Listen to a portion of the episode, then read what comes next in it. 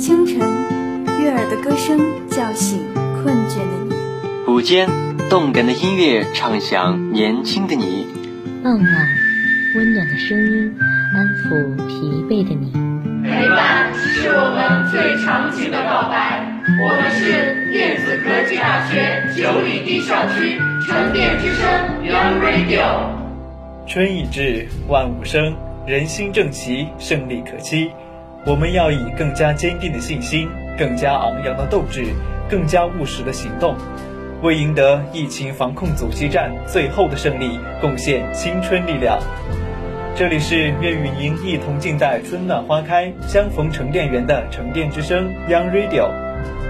各位听众朋友们，大家好，今天是二零二零年三月十一日，星期三，欢迎收听周三魅力中国，我是主播曾婷婷。我是主播李梦，让我们一起来了解汉族传统文化艺术的珍品——剪纸艺术。发展历程：剪纸艺术是最古老的中国民间艺术之一。作为一种镂空艺术，它能给人以视觉上以透空的感觉和艺术享受。剪纸用剪刀将纸剪成各种各样的图案，如窗花、门签、墙花、顶棚花、灯花等。每逢过节或新婚喜庆，人们便将美丽鲜艳的剪纸贴在家中窗户、墙壁、门和灯笼上，节日的气氛也因此被烘托得更加热烈。在农村，剪纸通常是由妇女、姑娘们来做。在过去，剪纸几乎可以说是每个姑娘所必须掌握的手工艺术，并且还被人们来品评新娘的一个标准。在中国南北方的剪纸艺术，通过一把剪刀、一张纸，就可以表达生活中的各种喜怒哀乐。剪纸作为一种原始艺术的载体，它在造型上总是运用夸张变形的手法。它善于将不同的空间、时间的物象进行结合，通过一种夸张和变形的手法来改变对象的性质、形式，进而改变自然原型的常规标准。从一些考古遗存发现，剪纸艺术在北朝时候就已经出现了，至今已经有一千五百年的历史。当时的剪纸技艺已经相当精熟。隋唐以后，剪纸艺术日趋繁荣，唐代还出现了专门描述剪纸的诗句。财神诗中写道：“剪彩赠相亲，银钗缀凤针，夜竹金刀出，花随玉指心。”描绘出了唐代佳人剪纸的优美动作和剪出的花鸟草虫的美丽效果。到了宋朝，开始出现了剪纸行业和剪纸名家。到了宋代，剪纸开始普及。明清时代是剪纸的高峰期。从技法上讲，剪纸实际也就是在纸上镂空剪刻，使其呈现出所要表现的形象。中国劳动群众凭借自己的聪明才智，在长期的艺术实践和生活实践中，将这一艺术形式锤炼、日趋完善，形成了以剪刻、镂空为主的多种技法，如撕纸、烧烫、拼色、衬色、染色、勾描等，使剪纸的表现力有了无限的深度和广度。其不同形式可粘贴摆衬，亦可悬空吊挂。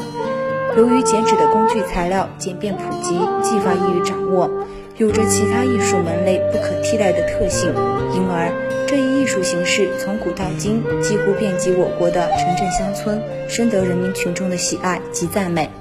啦啦啦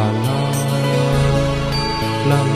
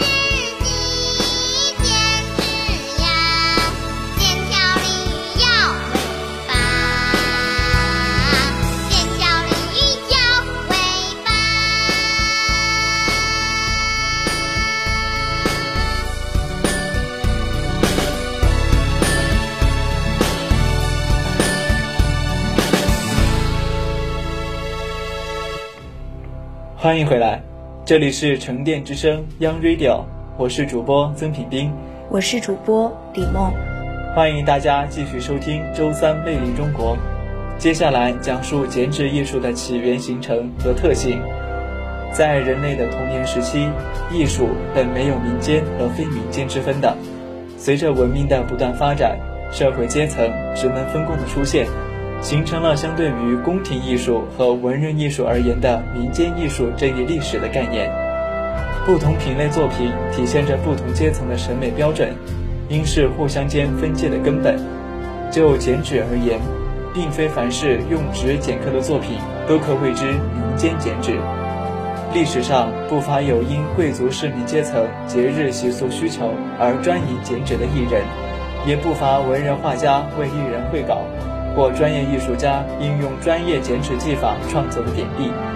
这类作品与劳动群众为自己创作的作品有着质的区别，多已脱离劳动者的审美本色，也不可能为大众所普遍接受。有的作品虽也在某些地区流传。但最终必将因为并非民众自己创造的，而在变异中面目全非。即使在今天，许多地区的群众性美术创作活动中出现的剪纸作品，也不能与民间剪纸混为一谈。群众性创作活动也可以采用民间剪纸的形式，创作出群众喜闻乐见的好作品，进而在民间流传。但其创作目的往往也脱离自身生活的需要。甚至是表达辅导者的意图，二者之间虽有密切联系，但也不是一个概念。民间剪纸之所以能够历经中国漫长的历史演进，而不失其纯净而清新的特质，与中国农村稳固的社会结构和文化结构有着密切的关系。它自身存在过程中具有互为矛盾又互为统一的不同特性，决定了其对于不断变革测自然选择方式。从而与宫廷艺术、文人艺术拉开了差距。一、依附性与独立性的统一。民间剪纸是符合中国民间习俗的必不可少的一种艺术活动，它的存在就必定依附于民间特定的文化背景与生活环境。家中有白事，窗户上不能贴得红红火火；娃娃不生病，老奶奶也不肯剪一串吊魂的小人儿。用于摆衬礼品的。要看是办喜事、丧事还是做寿。一对老夫老妻的屋里，如果贴上一对座帐喜花，那肯定是年轻人的戏耍。久旱无雨，如果捡的不是求雨的独女捣棒槌，而是求情的扫天婆，那不知要遭多少人的咒骂。这种受存在目的作用制约的依附性特征，表现在具体作品的构图处理上，也就是作品的装饰性特征。如悬空吊挂的门间、管架云字之类，必须线线相连；贴在窗户上，则要求与窗格合适，并多镂空，否则荧光看去只是一个大纸片片。贴做抗霉的，就最好少剪零碎花纹，否则时间长了容易损坏。诸多的限制也形成了艺术上独特语言。民间剪纸在完成一定的民俗作用之外，又极力显示着自身存在过程中的独立性及美的特征。一张剪纸，不论它用于何种场合，作者在创作过程中必将灌注自己的审美情感。只要人们以美的标准肯定了它，它也就有了存在中的审美价值。当然，民间剪纸这种艺术形式的独立性，对于民俗的限定不是抛离。而是充分驾驭民俗形式的随心所欲，因而其存在价值也超越了陪衬民俗的行为目的。这种艺术上的独立，正随着社会变革和旧民俗的逐渐消失而趋见明显。集体性与个性的统一，从绝对意义上讲，任何艺术创造都不能简单的认为是纯属个人的产物。人的社会属性，使之必然地反映着一定阶层的艺术趣味。而个性只是在集体或传统基础上的发挥。民间剪纸的集体性特征明显表现在其作品的最后归属上，作品不再是作者个人的私有，而属于整个社会和集体，因而它的最终面貌必定是直接集中了群众的智慧，融汇千百人艺术才能和审美喜爱的产物。变异性与稳定性的统一。毕竟不是每个用剪纸剪刻的劳动妇女都能获得艺术上的成熟。一个村，一条山沟，出那么一个或几个被社会公认的巧人，他们的作品就自然会四处流传。其传播方式，一种是烟熏剔样的方法，一种是靠记忆模拟的方法。流传中，常常是张家的媳妇用李家老婆的样子，王家的女儿又把花样传到姓刘的婆家。人们都有权利按照自己的理想和审美爱好对原稿随意改动，作品的最初形态必然会发生不可避免的变化。这种传承中的变异现象，也不断地调节着民间剪纸与其流传的时代、民族、地区习俗之间的差异。同时，由于民间剪纸所担负的民俗形式的滋养传承及基本纹样程式化手法的相对固定，传承方式的世代相袭，又使其具有外在形式相对稳定的特性。有些作品相当于戏曲中的保留，哪个地方漏了一句台词，少了一个动作，都会引来观众的哗然，是不能随便改动的。民间剪纸也往往有这种情况。一件好的作品，经过一个无人之手，变成一张难看的破纸片，再经过有经验的老婆婆之手，又使它重新恢复了原先耀眼的光彩，甚至更胜一筹。民间剪纸传承的变异性与稳定性，与其赖以生存的中国农村传统文化结构有着密切的关联，所以一次大的社会改革的变化。必将导致不同区域中国文化心理的波动和调整，从而形成新的态势。所以，挖掘和整理包括民间剪纸在内的艺术美术，应是今天有民族责任感的艺术家重要的课题。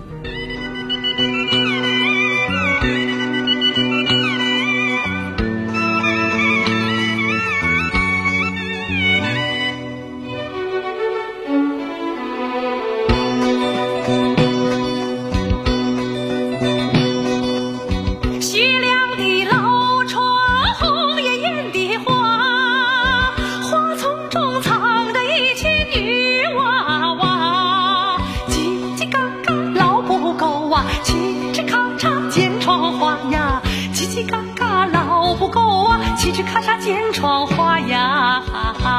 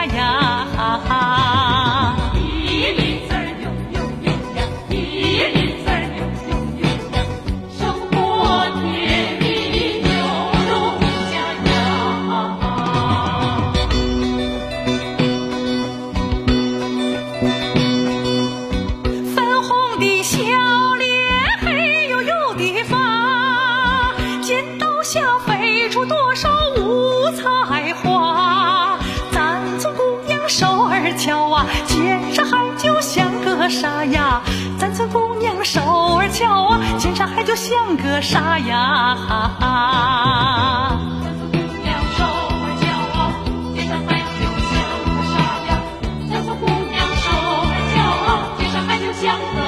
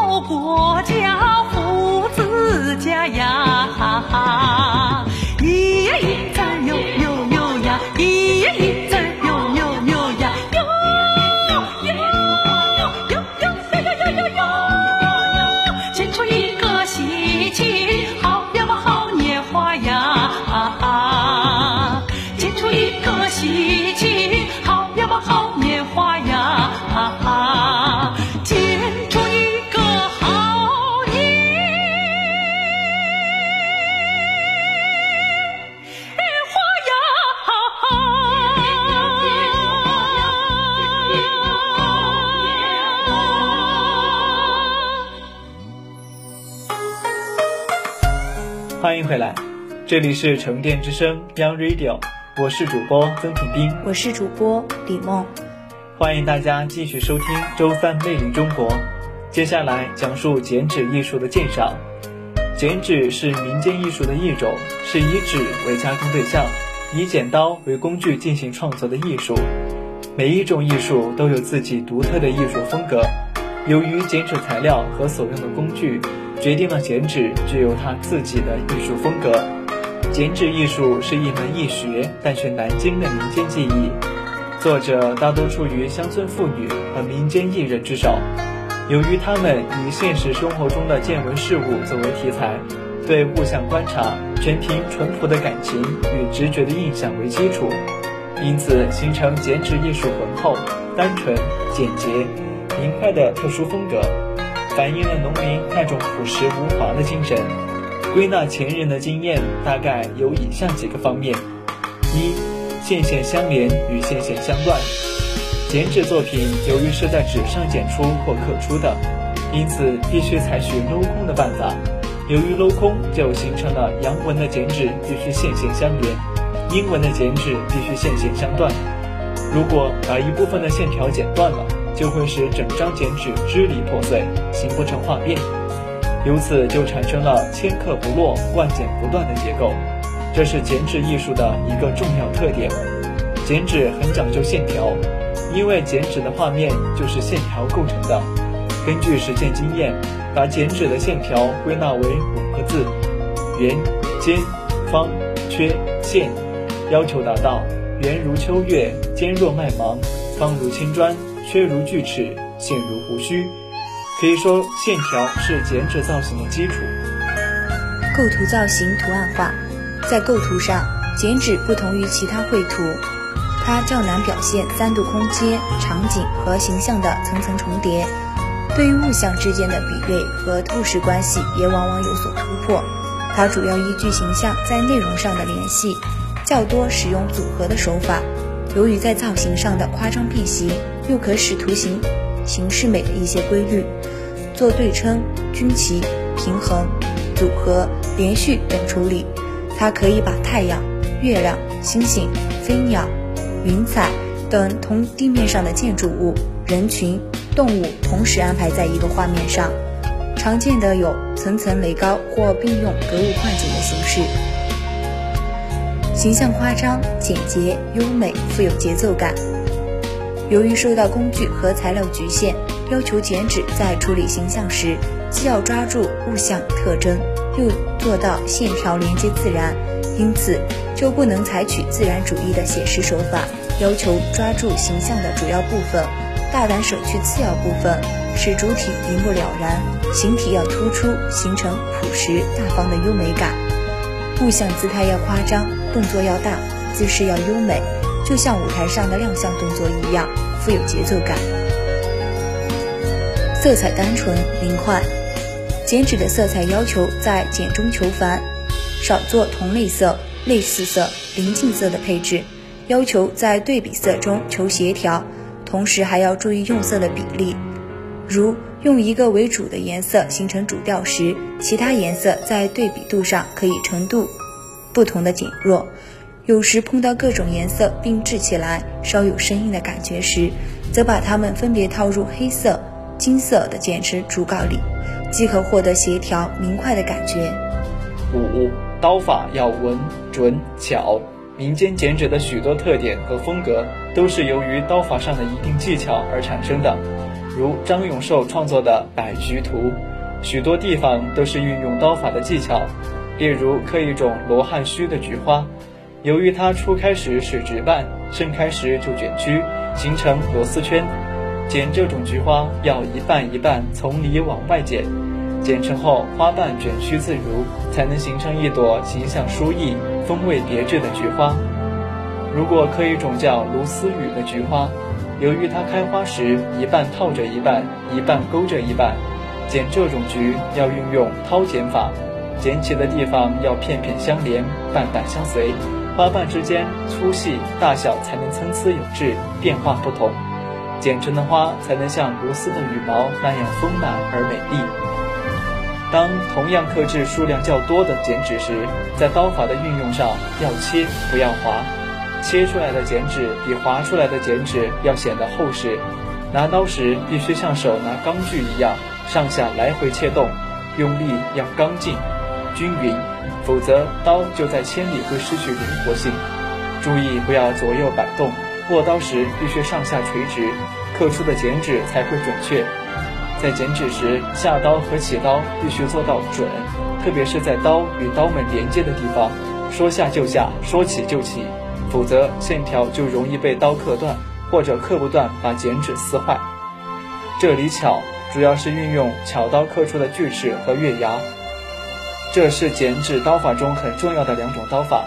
这两种刀法运用的恰当，就能形成剪纸艺术独具的刀味之感。刀法的运用。下面具体谈一下这两种刀法的运用。锯齿是作者在制造过程中，由于纸和刀的切割、移动而自然产生的。它利用锯齿的长短、疏密、曲直、刚柔、钝锐的变化，结合不同物象的特征，表现它的质感、量感、结构等。刻植物时。柔和的锯齿纹可以表现它的花果，坚硬的锯齿纹可以表现树的叶子和茎的针刺、毛绒。刻动物时，细密的锯齿纹可以表现软软的绒毛，刚劲的锯齿纹可以表现硬实的鬃毛。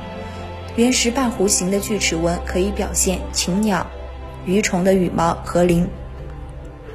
刻人物时，用跳动的锯齿纹可以表现活动的眉毛、胡子、头发。用修长丰厚的锯齿纹可以表现小孩丰满的肌肤，月牙儿也是剪刻时自然产生的各种弧形装饰，它以阴刻为主，主要表现人物的衣纹或破坏大块黑的面积。根据各同物象的特征、形状，可长可短，可宽可窄，可曲可直，能变化出各种不同的类型。锯齿和月牙这两种形式也往往不同一张剪纸画面中交错应用，使得层次更加分明和富有变化。从南北朝时期的对花马团花和对猴团花剪纸技法中的锯齿和月牙的萌芽出现，经过逾百年的历史演变，一直延续至今，已成为一种装饰图案的规律，被人们所喜爱和运用。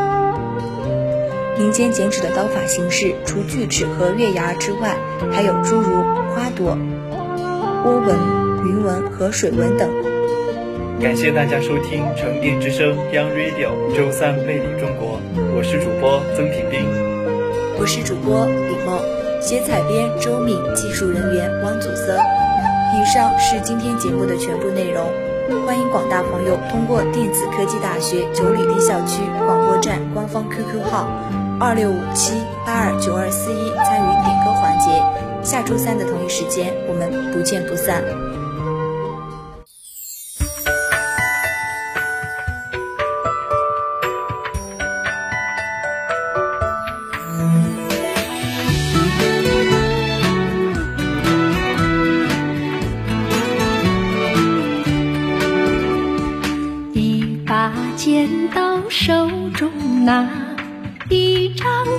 彩纸白浮华，一代啊一代工匠梦，万紫千红飞花。剪呀剪艳阳天地大，剪呀剪山川映彩霞，剪呀剪人情